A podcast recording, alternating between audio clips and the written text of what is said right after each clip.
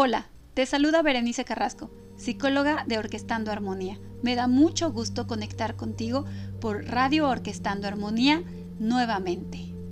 Este es el primero de dos podcasts en donde vamos a abordar un tema fascinante, sonidos que sanan. Y para ello comenzaremos hablando del sonido y sus vibraciones. Todo es vibración. La música, las ondas cerebrales y los impulsos nerviosos son frecuencias. Estamos en un universo en el que todo es energía. La vibración es todo y todo es vibración. ¿Has escuchado hablar de que a veces las personas tienen buena o mala vibra? Bueno, pues no solamente las personas, sino todo lo que está a nuestro alrededor. Se denomina vibración a la propagación de ondas elásticas que producen cuando nos movemos, mediante un justamente repetitivo movimiento alrededor en oposición de cuando estamos en equilibrio. Esta es una definición un poco compleja y parte de la física, pero vamos a abordar qué es la vibración con un ejemplo que nos pone un científico japonés llamado Masaru Emoto. Él dice que las palabras son energía y poseen una vibración tenemos que estar atentos a las palabras que utilizamos y a las frases que repetimos. Este científico hizo un experimento. Puso diferentes botecitos con agua y a cada uno le puso una palabra. Una palabra que puede ser como amor, tranquilidad, y sin embargo había otros frascos que contenían palabras como odio, eh, hastío, enojo. Y después se fue a su laboratorio y vio las partículas del agua en microscopios y vio que los que tenían el frasco con ideas o palabras positivas tenían diseños maravillosos, bonitos, geométricos y brillantes. Sin embargo, el agua que estaba contenida en frascos en donde habían mm, palabras que no eran tan positivas, estaban totalmente deformadas y sus pues partículas parecían algo extrañas y la verdad es que bastante feas.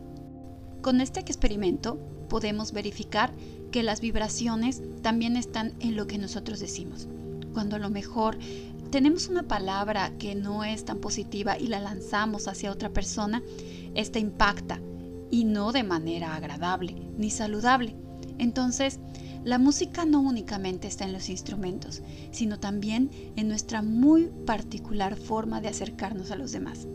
Es natural que a veces nos enojen las personas, pero será importante también ubicar la posibilidad de tranquilizarnos antes de decir algo de lo cual nos podemos arrepentir. Pero, ¿qué tiene que ver todo esto con música? Bueno, hay sonidos que sanan gracias a su vibración. Esto no implica que cuando nos enfermamos únicamente nos vamos a curar con música. También es importante nuestros hábitos cotidianos de salud como la alimentación, el sueño y también los hábitos de salud mental, como el hecho de tener una inteligencia emocional que vamos a abordar en otro podcast más adelante.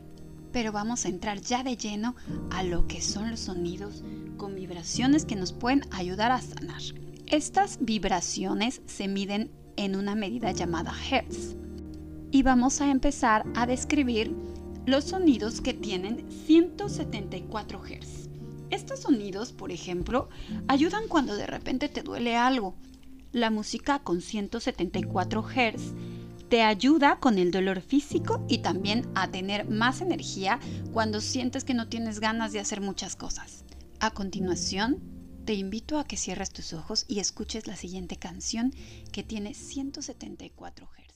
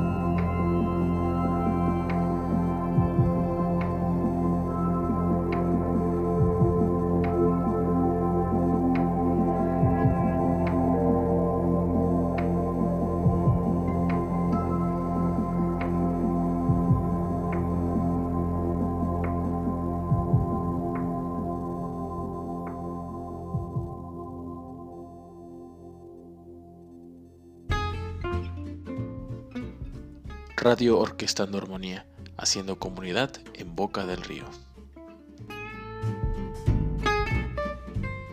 La canción que acabas de escuchar es del disco Tonos Milagrosos y se llama Solfegio y tiene una frecuencia de 174 Hz. Ahora hablaremos de la frecuencia que nos puede servir para combatir el miedo o la culpa.